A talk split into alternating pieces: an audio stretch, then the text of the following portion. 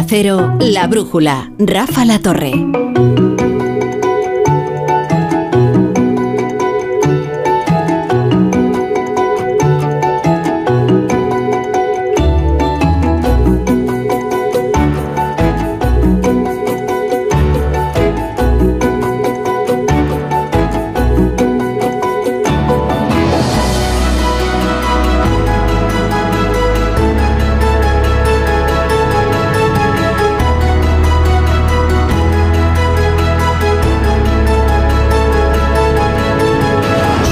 Son las 9, son las 8 en Canarias, eso significa que comienza la brújula de la economía, ese espacio de, de gran éxito, de incomprensible éxito incluso, teniendo en cuenta el plantel que nos suele acompañar. Hoy tenemos a John Muller, ¿qué tal? Buenas noches. ¿Qué tal? Buenas noches. ¿Cómo estás? Bien. Muy No- bien. No para de gestionar cosas, John Muller. No, no, no, estoy tratando de localizar los nombres de los alienígenas que secuestraron al militar. Ah, los nombres. Me parecieron fascinantes los nombres que citó. Sí, lo tenía por aquí, pero lo he tirado. Eh, sí, es verdad. Jesús Ribasés, ¿qué tal? ¿Cómo estás? Muy bien, yo estoy intentando entender lo, lo de la singularidad de Aparici que, Sí, sí. otra cosa también que me, ha, me ha parecido apasionante, pero no acabo de pillarlo. Aparicionante. O sea, os da igual la economía, ¿no? Se- No, no, no, nosotros venimos a hablar de economía, pero, pero has preguntado Sí, qué tal. Eh, no, Aparicio lo explica muy bien. Sí, sí, sí, Eh, sí. Otra cosa es entenderlo, ¿eh? Por eso es que yo a mí me... Es lo que a mí me ocurre, que eh, digo, qué bien lo explica Te- y te hemos y oído, qué ¿quién mal más lo lo entiendo entiende? yo, ¿no? Pero eso es por nuestra ignorancia. ¿Sabéis quién se explica muy bien y es muy explícito en sus explicaciones? José Carlos Díez. ¿Qué tal? ¿Cómo estás, José Carlos Díez? Pues esperando a que diga yo los nombres de los alienígenas. pero, ya- pero venía bien, pero vamos, ahora ya me ha ¿Pero dejado intrigado. ¿Pero dónde lo han publicado? No, no, lo acaba de contar. Sí, sí, el- pero que lo ha sacado de la revista de prensa, de A algún ver, sitio. que me lo van a contar. Espera, ¿eh? Estoy recibiendo aquí por línea interna los nombres Línea de los eh, alienígenas. Qué bonito esto. Vamos a ver. Yo creo que eso lo un ex militar que asegura que pasó tres meses en una nave extraterrestre. Lo que ocurre es que en la Tierra esos tres meses Fueron fueron 18, 18 minutos. días. Por esto, minutos. 18 minutos. Por esto de la relatividad del tiempo, ¿no? Eso es. Alex Collier, eh, expiloto del ejército norteamericano, mantiene que se quedó dormido y despertó en una camilla junto a dos extraterrestres llamados Visaeus y Moronani, Moronani. con los que se comunicaba gracias a un cinturón especial. Pasé 92 días allí. Había un hombre muy alto de unos 2 metros 50 de altura y con la piel azul, físicamente perfecto. Excepto porque tenía la piel azul, debía decir. El universo fue creado hace. Bueno, tampoco seamos racistas, ¿no? Con los de la piel azul. No, hoy es el día de los humedales. Claro, es-. Hay que estar, todos somos azules hoy. El universo fue creado. Bueno, eh, le contaron todo tipo de cosas que nos interesan, porque como todo esto es mentira. No, pero el nombre era Norodón. Pero y no le hicieron pruebas de estando allí dormido. Si es que no hace falta. Ah, ya. Antes, como ves, te encuentras La evidencia- ya lo ves. Claro. Claro. Bueno, nuestro fijo entre los discontinuos, Ignacio Rodríguez Burgos. ¿Qué tal? Buenas noches. Muy buenas noches. Bueno, oye, oh, por cierto, hoy es el día de la marmota Phil. Sí. Es la, la santa patrona de los meteorólogos. Sí, ahí está, con el, el- el roedor de la sombra. Un roedor completamente sobrevalorado, porque Totalmente. sabéis que eh, tiene un 30% de aciertos, nada más. Habéis visto lo que ha dicho, ¿no? Una primavera pronta. Sí, Sí. Está a punto de llegar. Aquí, porque si hubiera sido aquí en España, habría dicho un verano ya pronto. Exacto, Sí, porque sí. Sí, pronto porque va a ser vamos. todo. O sea, la, la cosa es que si sale y no ve su sombra. No, perdón, si sale y ve su sombra, Se asusta y se mete dentro de su madriguera. Y entonces el invierno va a durar. ¿no? Eso es, entonces el invierno va a durar. Pero como no ha ocurrido así, pues sabemos que eh, la primavera se anticipará.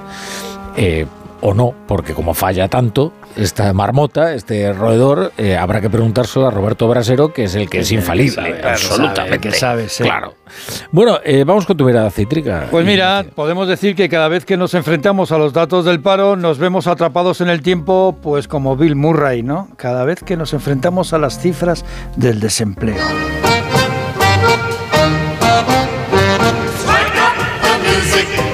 Bueno, esta es la polca de Pensilvania. Y enero siempre es un mes malo para el empleo en nuestro país, pero este año es el peor de lo que va de década, 231.000 ocupados menos.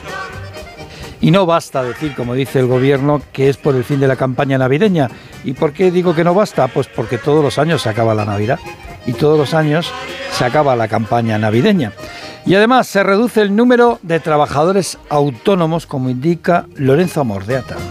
Se perdieron 546 autónomos cada día en el mes de enero, 16.949. Es el cuarto peor dato de, la década cada día de enero, además, desaparecieron 168 establecimientos comerciales, 168 comercios al día, según UPTA.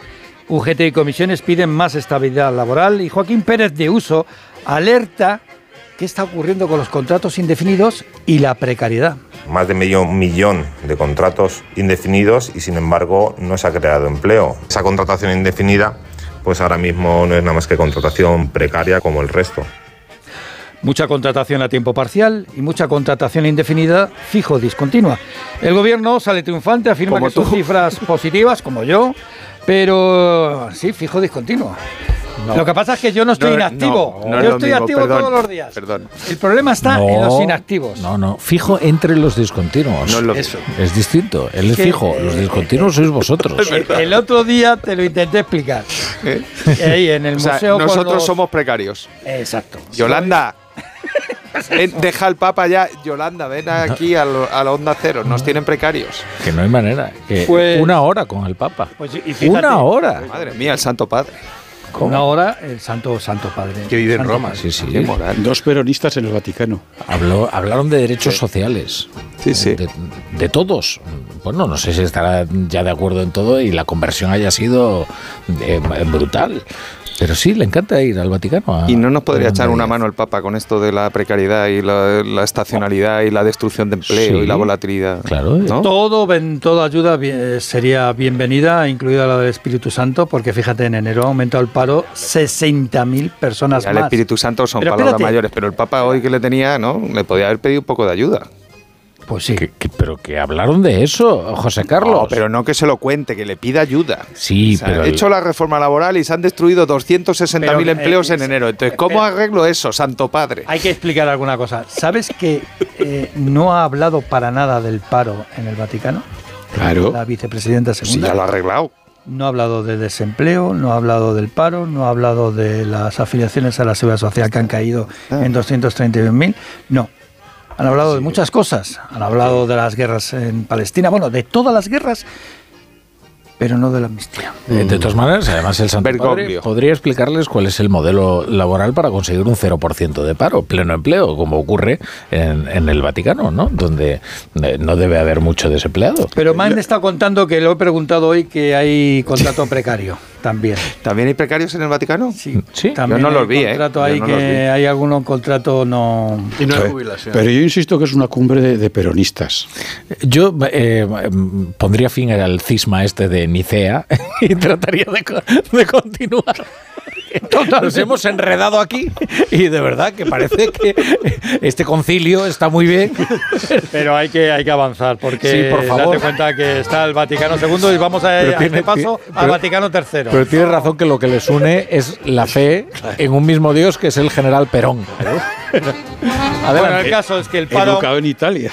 El paro ha aumentado en más de 60.400 personas y esto sin contabilizar a los fijos discontinuos inactivos, porque el gobierno los debe de contabilizar de alguna manera, pero nunca suelta la cifra. El caso es que según algunas estimaciones se calcula que fueron otros 31.000 trabajadores inactivos más.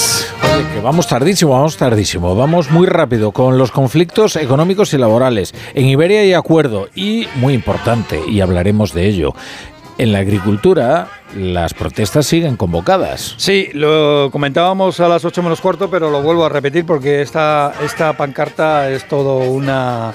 es un lema de intenciones. ¿eh? Un frigorífico sin comida es un armario vacío, decía una de las pancartas de los eh, agricultores sobre los tractores que en Castilla y León. Habrá más movilizaciones, los agricultores quieren más ayudas por la sequía y más control en las importaciones. Las principales organizaciones agrarias se han reunido hoy con el ministro Luis Planas, quien ha prometido que no va a apoyar ninguna reforma que vaya contra nuestros intereses. Solo vamos a apoyar una propuesta de reforma que vaya en línea con los intereses nacionales de España. Y en Iberia, los sindicatos aceptan la oferta de la compañía de crear una empresa de autohandling con 8.000 trabajadores, aunque por el camino se van a perder 1.727 empleos. Bueno, y por último, CaixaBank que se queda en Valencia. No será por los esfuerzos de este gobierno para que regresen a Cataluña las empresas que se fueron por el procés, pero Goiri Golzarri parece que ha visto bastante estabilidad en su nueva sede. Sí, su, su presidente, el presidente de CaixaBank, Goiri Golzarri, dice que lo mejor para sus accionistas es que la sede de este banco se quede en Valencia, que ha añadido que es una ciudad equilibrada.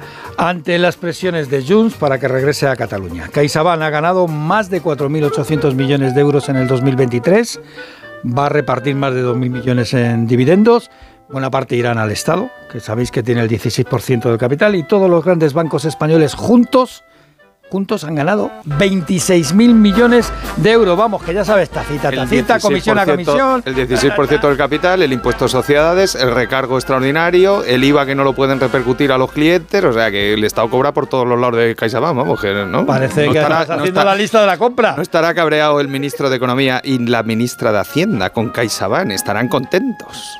Hombre, claro que están contentos. Ah, digo yo. No, pero el beneficio siempre es sospechoso. Sí, sí, vamos, pero. Sobre todo si Yolanda Díaz, por ejemplo, en el Vaticano, ha hablado de los beneficios de los bancos. ¿También? También. Bueno, y tiene la esperanza de que el impuesto sea en el del 100%. Solo. No, el 100% no, porque sí, es, impuesto, es una apropiación. Da igual, si son, son peronistas, son peronistas. No vamos a empezar ahora con, ¿no? con empezar a bajar el nivel. Bueno, eh, me dejáis poner unos consejitos así muy rápidos y hablamos ahora enseguida de los temas eh, que os interesen.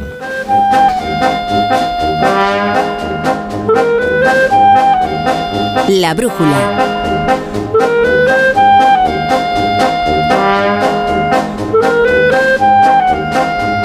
La torre.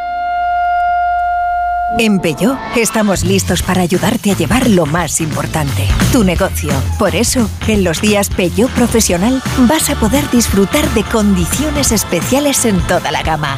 Aprovecha del 1 al 14 de febrero para dar energía a tu negocio. Inscríbete ya en peugeot.es.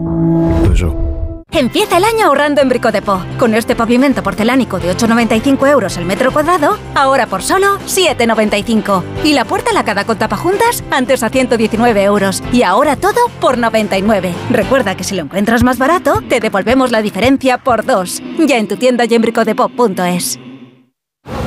Mira, cariño, los de la casa de enfrente también se han puesto alarma. Ya, desde que entraron a robar en casa de Laura se la han puesto todos los vecinos. Deberíamos hacer lo mismo, porque no estoy tranquila, siendo los únicos sin alarma. Pues esta misma tarde llamo a Securitas Direct para que nos la pongan.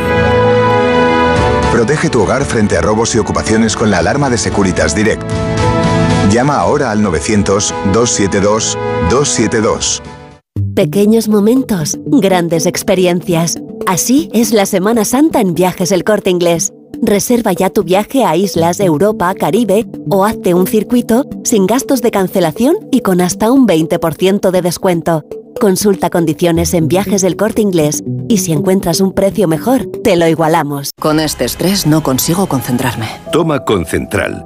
Con su triple acción de lavacopa, rodiola y vitaminas, Concentral consigue aliviar el estrés ayudando a una concentración más estable y duradera. Concentral, consulte a su farmacéutico o dietista. Esto es un mensaje para todos aquellos que te dijeron que no podías cambiar el mundo. Ahora sí puedes gracias al efecto ser humano, un superpoder que nos convierte en la única especie capaz de revertir el daño que causamos al planeta y frenar el hambre y la pobreza. Es hora de utilizar este nuevo poder. Descubre cómo hacerlo con manos unidas en efectoserhumano.org. Tengo la memoria fatal, se me olvida todo. Si te falla la memoria, toma de Memory. De Memory con vitamina B5 contribuye al rendimiento intelectual. Y ahora para los más mayores, de Memory Senior de Pharma OTC.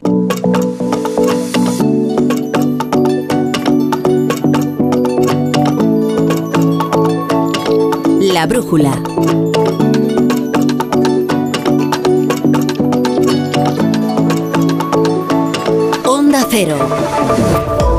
Ya son y cuarto. Eh, Estamos en la brújula de la economía con nuestro fijo entre los discontinuos, Ignacio Rodríguez Burgos, y luego John Muller, Jesús Ribasés y José Carlos Díez. Como este es un reality y no un programa informativo, yo desvelo a la audiencia siempre todo lo que ocurre entre bambalinas. Eh, esta mañana me han estado asediando a mensajes porque querían hablar del campo, como si yo no fuera a sacar el tema del día, que es el tema del campo. Claro, efectivamente, crece la furia del campo en todos los países de Europa prácticamente. Hoy ha tocado a Portugal, ¿eh? Que ha cerrado algunos de los accesos eh, por, por tierra a España. Y, y continúan las protestas, mientras tanto, en Francia con una campaña de insidia sobre los productos españoles. Hoy se ha reunido Luis Planas con las asociaciones de agricultores, pero no han llegado a un acuerdo, quizás porque eh, esto desborde las competencias que tiene el Ministerio de Agricultura. Pero vosotros me iluminaréis al respecto. ¿Quién quiere comenzar? John Muller. Bueno, pues, ¿qué quieres que te diga? Pero desde el Vístula hasta el Loira y desde el Báltico hasta el Mediterráneo, los tractores están en llamas. Eh, no, lo que está pasando yo creo que más que nada tiene que ver con una... Fíjate, qué interesante fue la intervención esta mañana del ministro Planas, que es, como tú dijiste en algún momento, el ministro más acreditado que hay en el gobierno respecto de su sector. El que mejor lo conoce, lleva más tiempo ahí, tiene más experiencia. Y que además tiene una manera de manejar los conflictos eh, digna de imitación. Pues esta mañana él dijo, eh, lo que quieren los agricultores y los ganaderos es que se les escuche, se les comprenda y se les entienda, creo que fue lo que dijo. Se les respete. Pero se les respete. Eh, y luego, lo, que pasa es que si miras la versión de Moncloa, ahí se acaba el entrecomillado, pero luego dijo, si esto se hubiera tenido presente hace cuatro años, nada de esto habría ocurrido. ¿A qué está refiriéndose él con hace ¿Qué pasó hace cuatro años? Pues que se creó la Comisión Europea de Ursula von der Leyen. La Comisión Europea, que además, dado que en el ciclo electoral anterior los ecologistas habían tenido tanta fuerza en las elecciones, resulta que von der Leyen no se le ocurre nada más que en esta comisión que era bipartidista eh, hacer lo que se llamó el Pacto Verde Europeo que fue una manera de destinar recursos enormes hacia el tema de la transición climática, la transición ecológica y olvidando o despreciando a los sectores que salen perdedores en esta política. Y uno de los sectores que, sal- que resulta perdedor no es son los agricultores, pero también es la industria del motor, eh, de, combustión, eh, e- etcétera, ¿no? Lo increíble es que Macron, que propuso a Ursula von der Leyen como candidata a la presidencia de la comisión, había vivido un año antes de que se formara esta comisión la experiencia de los chalecos amarillos, con lo cual tenía que haber estado muy consciente de los costos que tenía, o sea, de que este tema de la transición ecológica va a generar ganadores y perdedores. Y a mí lo que me sorprende es que a- con la agricultura no se haya tenido ese sentido de anticipación, sobre todo porque después pasó que los holandeses, los campesinos holandeses, se organizaron en el movimiento cívico campesino que ganó las elecciones eh, y que tuvo un gran éxito electoral. Y luego hemos tenido la protesta agrícola en Polonia, en Alemania, en Francia, en Italia. eh, e incluso yo te diría, en España casi ha, ha- ha habido que tironear a los agricultores para que salieran a la calle, porque si hay un sitio donde al menos tienen un ministro que les hace caso, es aquí. Y efectivamente se han tomado una serie de medidas, como recordó él esta mañana, que yo creo que una de ellas incluso merecería un análisis más detallado, yo no lo he visto, sobre la ley de cadena, la ley de, le- ley de cadena aliment- la ley de Sí, de la cadena alimentaria. eh, donde hay una protección especial para el sector y él les dijo esta mañana, dijo, vosotros tenéis la posibilidad de denunciar y no lo hacéis. Y está ahí, en esa ley están protegidos los denunciantes, los que denuncian si se está vendiendo a bajo coste, etcétera, o si hay presiones indebidas por parte de la gran distribución, etcétera. Esa, esa ley de cadena alimentaria la aprobamos justo en el momento en que empezó la inflación en las materias primas, con lo cual lo que hemos hecho es eh, limpiar el tubo para que la transmisión de las subidas de precio todavía fuera más rápida. Bueno, ahí está el dato de, de Asufin de un 19% de subida de los de los precios en la cesta básica de, de la compra, ¿no? Bueno, yo creo que, vamos a ver, que esto, esto llega ahora entre otras cosas porque hay elecciones europeas y es un momento adecuado para montar para, para montar el lío. Francesas. Bueno, y francesas, las dos cosas. Eh, es un buen, un buen momento para montar el lío y además, bueno, sirve de ejemplo a los demás y lleva adelante. Eh, punto segundo. Eh, todos sabemos que la política agraria común es un lío descomunal y un, y un arcano que, vamos, que vete tú, vete tú allá a desbrozar eso. Desde luego, yo no me atrevo y hay eh, expertos que tampoco son capaces de hacerlo. Y después, por otra parte, también me gustaría mm, recalcar una, una cosa. Este es un problema europeo, no es un problema ni francés, ni alemán, ni español, ni tal. Y por lo tanto, debe haber una solución conjunta, viendo las peculiaridades de todos y cada una. Y que no hay una solución aislacionista, es decir, que eh, esa tentación dedicado es que nos lo imponen desde Bruselas. No, mire usted, desde Bruselas se ponen una serie de cosas, algunas que realmente son arbitrarias y son absurdas, y además, como ha contado John, con la transición ecológica, yo creo que en, algunos- en algunas cosas posiblemente nos estamos pasando en cuanto a los ritmos, porque no se puede ir a determinados ritmos para eh, conseguir los fines que se quiere, que se quiere si queremos mantener los mismos, la misma calidad de vida, la, la- la- misma, los mismos abas- abastecimientos. Pero fuera de Europa eh, en- eh, no hay solución, con lo cual tiene que haber una, hay que buscar unas fórmulas comunes, que evidentemente no pueden ser exactamente iguales para todos, porque la agricultura española no es igual que la francesa, no es igual que la alemana, no es igual que la, que la holandesa. Pero, Ni pero- siquiera la gallega es igual que la andaluza. eso sí, pero, pero la solución es global o no será la- o, o- o no habrá una solución si no, si no es dentro de la Unión Europea. Yo creo que ese, ese es el, el- el tema, el tema fundamental. Y después, bueno, pensemos también cómo va la evolución, lo que insisto, lo que decía, lo que decía John, del tema de la, de la transición mm, climática. Había esta semana un artículo muy interesante de, de, de este de Mascolel, el que fue consejero de la Generalitat, que decía, dice, no, la energía nuclear no tiene ningún futuro. Dice, pero es una barbaridad que nos la carguemos ahora de golpe y porrazo y no, y no estiremos un poco más lo que hay si queremos mantener los mismas, las mismas capacidades de producción, de distribución y de consumo. Hmm. Esperad porque eh, voy, a, voy a tirar de un argumento de autoridad.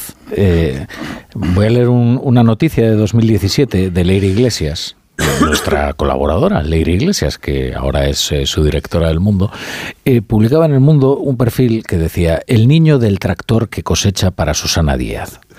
Eh, su abuelo le enseñó a cosechar el trigo. Hoy, José Carlos Díez es el polémico fichaje del PSOE para su ponencia económica. Ya ha tenido que pedir perdón por, al hablar de la renta básica, apelar a francotiradores contra la inmigración. ¿Qué es esto? Eh, el- eh, bueno, la cuestión es que, bueno, es un argumento de autoridad porque José Carlos Díez aparece aquí conduciendo su tractor de niño, con lo cual conocerá bien No, me iba- los argumentos del Iba a campo. empezar que, que yo vengo del campo y del tractor para que no se enfaden conmigo los agricultores, pero bueno, el niño salió inquieto y se ha hecho profesor de macroeconomía Del en la tractor a universidad. Tesla. Del tractor a la Universidad de Alcalá a dar clases de macro. Entonces, voy a intentar, siempre estoy un poco de guasa y de cachondeo, pero hoy me voy a poner serio, sin que sirva de precedente. ¿no? A ver, el martes. Hoy no nos metemos con escriba entonces. El martes di una conferencia en el muelle de, de Sevilla, en el restaurante Muelle 21, y me salí dando un paseo por el parque de María Luisa hasta el restaurante donde comimos. Espectacular, por cierto. Te gustará la torre, ya luego te lo digo. Que da las Y- conferencias en restaurantes. ya. que esto ya es el bueno, ¿no? oye, ya pi- pierdes menos tiempo, ¿no? Bueno, salí y hice el trayecto de 20 minutos en mangas de camisa con la- las mangas recortadas porque hacía muchísimo calor. Entonces, bueno, yo creo que es evidente que estamos en un cambio climático acelerado. O sea, todas las previsiones se han superado y los que decían que eran muy negacionistas se han quedado muy atardados, ¿no? El sector más afectado es el, es el sector del campo, ¿no? Entonces, al sector del campo es al primero que le interesa ¿no? poner una regulación que frene el, deterioro del cambio climático. El tema, y esto la teoría económica hasta aquí está bien, no lo resuelve, es que esto es un problema global, que tiene un montón de problemas, eh, la economía de mercado no te lo resuelve, los precios no lo resuelven. ¿no? Por ejemplo, el sector de la agricultura. Eh, consume el 80% del agua, hay una sobreexplotación de acuíferos en España y eso acelera todo el proceso de desertificación y acelera las sequías y acelera todos los problemas que están teniendo, ¿no? Por lo tanto, es muy complicado de gestionar. Entonces, lo, lo difícil aquí es cómo resuelves este problema de manera global y luego cómo lo bajas local. Hoy en los datos de afiliación a la Seguridad Social, que ha sido un buen dato, a pesar de que no, no quiero fastidiarle el día a Yolanda Díaz, que ha estado con el Papa, pero mm, su reforma laboral no acaba con la precariedad, ni con la estacionalidad, ni con todas estas cosas que ha contado. ¿vale? O sea, se han destruido mucho empleo. Pero si quitas todo el empleo que se destruye todos los meses de enero, incluso antes de que llegaras tú, Yolanda, no es culpa tuya, ¿vale? no te lo lleves a lo personal, eh, ha sido un buen dato. Eh, eliminando la estacionalidad se han creado unos 40.000 empleos. Además, felicito a la nueva ministra y a los técnicos de la Seguridad Social que se han liberado del malvado Gargamel eh, Escriba, porque volvemos a tener una serie normal, ¿no? porque lo que hacía Escriba era manipular todos los meses los datos de empleo para ayudar a su porque la gente no bueno, quiere seguir pero los déjame acabar, déjame acabar que es mucho más grave, Ignacio. Manipulabas todos los meses los datos de empleo para ayudar a tu amigo Pedro Sánchez a ganar las elecciones, José Luis. Eso es lo que hiciste en abril y mayo. Y ahora se han cambiado y han ido a una serie normal y no sale lo que tú dabas, macho. Qué mala suerte, ¿no? Y hay bastante ¿Eh? diferencia, se ve, Bueno, vale, publicado ¿no? por el gráfico. Pero bueno, lo contamos aquí, lo contamos aquí en su día, luego se enfada con nosotros, ¿no? Pero lo contamos. Entonces, eh, ¿cuál es el problema de los, de los agricultores? Pues que los datos de empleo todos los sectores van bien, menos la agricultura. Es verdad que es por culpa de la sequía y no es culpa del gobierno, ni de la Comisión Europea, ni de nadie, ¿no? Pero eh, se han destruido empleo este mes en la agricultura, se ha destruido empleo en el último año en la agricultura y la agricultura y la ganadería y la pesca en España tienen 140.000 em- afiliados menos a la seguridad social que en el año 19, antes de la pandemia. Por lo tanto, estamos en una crisis del sector primario muy grave. Si a eso le sumas que ha habido subidas de costes, porque al haber sequía hay que dar más de comer al ganado y tienes que gastarte más en piensos y se reduce la renta agraria, si los pescadores tienen que pagar más para salir a por los, a por el- los peces y cuando se paga el combustible no hay dinero para repartir a los pescadores porque no da, pues, y han bajado los precios de- del pescado porque ha bajado el consumo también, ¿no? Pues tienes eh, un problema de renta en, en las zonas de pescadores y en la costa. Si a los agricultores, como a mi abuelo, ¿no? Te- le genera. Entonces, claro, ahí se, se produce el conflicto. Entonces, ahí es donde la señora Teresa Rivera, la señora von der Leyen, el Timmermans y los escolásticos del cambio climático tienen que asumir ¿no? que yo estoy a favor de, de hacer la transición climática y energética, lo sabéis, yo soy un gran defensor, igual que estos tres, ¿eh? yo no tengo ninguna duda. Pero, eh, eh, Teresa, el, el ser humano y los agricultores y los pescadores tienen la manía de comer tres veces al día.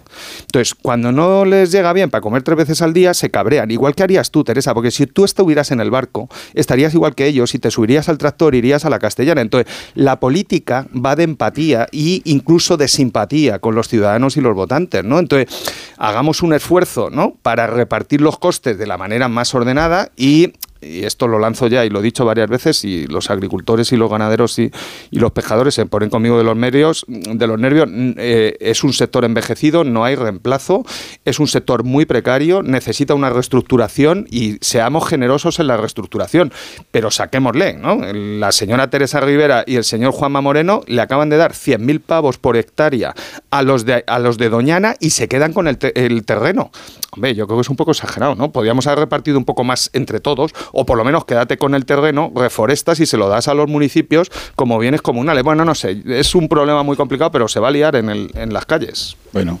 A mí, eh, sobre el tema de la, de- de- del el régimen agrario, las personas que están afiliadas a la seguridad social. Ahora mismo hay 1.031.000 personas afiliadas a la seguridad social en el sector agrario. Para hacernos una idea, es la misma cantidad que había en el año 2001.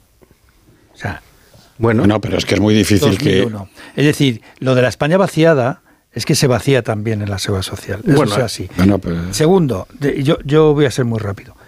Segundo, eh, cuando hablamos de las normas medioambientales y fitosanitarias, está muy bien. Y lo que dicen los agricultores es, está tan bien y son tan buenas que nos gustaría que también las cumplieran los países terceros. Porque si están tan bien para que los agricultores europeos eh, las cumplan, para que los consumidores europeos tengan productos de alimentación de mayor calidad, pues exijamos también esas mismas normas sa- fitosanitarias, prohibición de pesticidas y otras eh, medioambientales a los productos que se compran en terceros países. Eso que se llama cláusulas espejo. Y ya para terminar, aparte de la burocratización que contaba el otro día aquí Pedro Barato, que les obligan a llevar una guía diaria por Internet en zonas donde no hay Internet, eh, solamente recordar una cosa. La agricultura más atacada en Europa, la española, no es de cualquier cultivo. Sobre todo son los cultivos que son de cosecha más temprana que la que sale en Francia o en Italia, ¿eh? que suele ser las hortalizas, los vegetales, las hortalizas del, sudeste español, que es por razones climáticas, eh, se cultivan más rápido que en el resto de Europa y llegan antes a los mercados, de tal manera que son los primeros productos que llegan eh, a los mercados. Esa es la que se ataca. Y curiosamente, ese, ese tipo de cultivo, el de Murcia, el de Almería, el del sur de Alicante, es el que menos dinero recibe de la política agraria común. Cero. El que menos. Y ese es el que más se ataca. Y lo cual, esto no se suele comentar. Y es ese el verdadero enemigo. O sea, hablan de los tomates. Bueno, no es gratuito ministro que Royal hable, hable de tomates. Claro que habla de tomates. ¿A que no habla de leche? Bueno, pues o habla de, de, otras de otros Segolén es pura demagogia no tiene no tiene la más remota idea no, es, por nada Segolén siempre fue pura demagogia ¿eh? Eh, yo recuerdo aquel debate absolutamente desastroso en la televisión francesa en la que demostró su verdadera talla intelectual que es ninguna. Eh, y ahora bueno pues se ha conseguido una colocación entiendo que bien remunerada porque si no no se entiende su dedicación y su esfuerzo en el populismo del agro no pero es que en Francia además está muy desacreditada no la hace no le hace, caso, absolutamente nadie. Ahora ha pillado esto, como mañana puede, puede pillar, otra cosa. Yo quería decir, complementar lo que estaba diciendo, bueno, no que eh, y sobre lo de los terceros países, que fruto de los líos que hay con la Unión Europea, pues no muchos, pero algunos empresarios españoles del sector están haciendo inversiones en Marruecos importantes porque así pueden mm, hacer cosas que aquí no pueden hacer, pasan al producto y después va.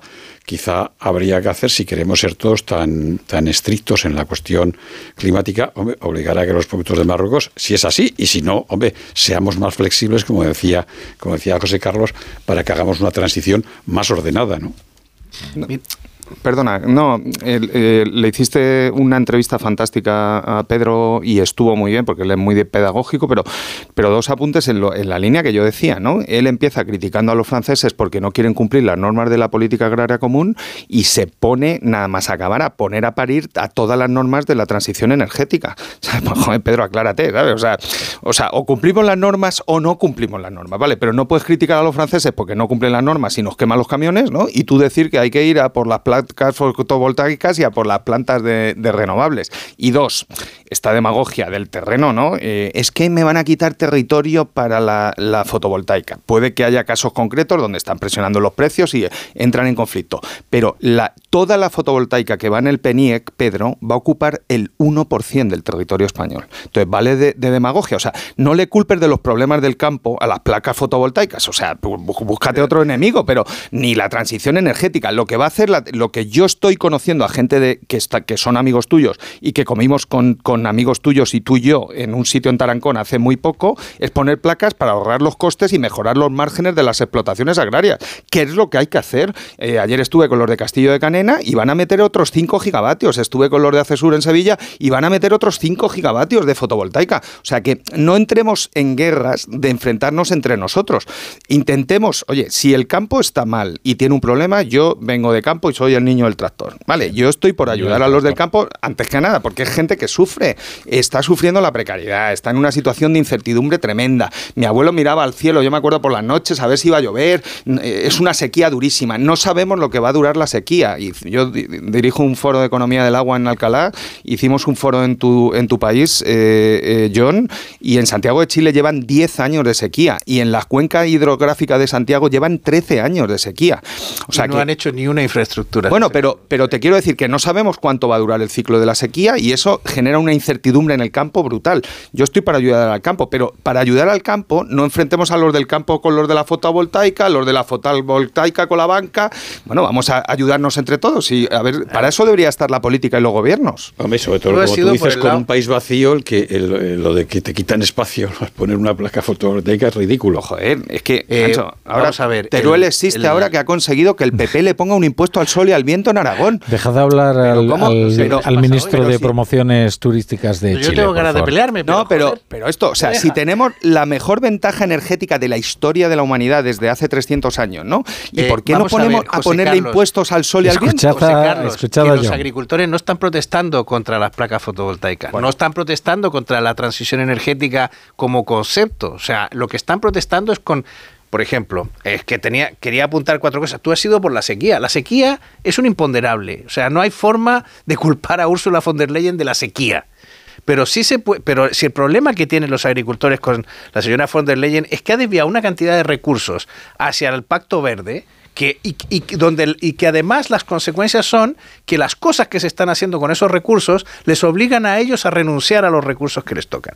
Mira, el Reino Unido ha quitado 22, 22 de los, creo que lo conté el otro día, 22 de, los, de las restricciones, insecticidas, eh, em, eh, semillas de origen em, gen- con manipulación genética, etcétera, restricciones que existían en Europa, que existen en Europa todavía y que ya no va a aplicar más en el Reino Unido. Bueno, ellos van a conseguir que en algunos aspectos sean más competitivos que los europeos. Tendríamos que plantearnos o una transición o un o una, como decía el ministro hoy, una norma espejo Sí, a, la que se cláusulas suma- espejo. a la que se sumaron tarde los franceses para, para la- las demás negociaciones. Pero hay, hay cuestiones que a mí, por ejemplo, lo de la electricidad, mm, al margen de que sea renovable o no el origen de la electricidad, cuando tú llevas el riego por, por goteo, conviertes a ese agricultor en dependiente de la electricidad. O sea, y esto, yo no sé si los economistas lo han estudiado con detenimiento, cambia el perfil del negocio agrícola. O sea, un agricultor que, que pone riego por goteo en su campo, en su cultivo, que adopta un cultivo que necesita riego por goteo, automáticamente pasa a ser dependiente de la tarifa eléctrica, que pasa a ser un ingrediente importante de su negocio. No, John, porque te puedes poner placas. Porque Bueno. lo que ha hecho la fotovoltaica es democratizar la Sí, energía.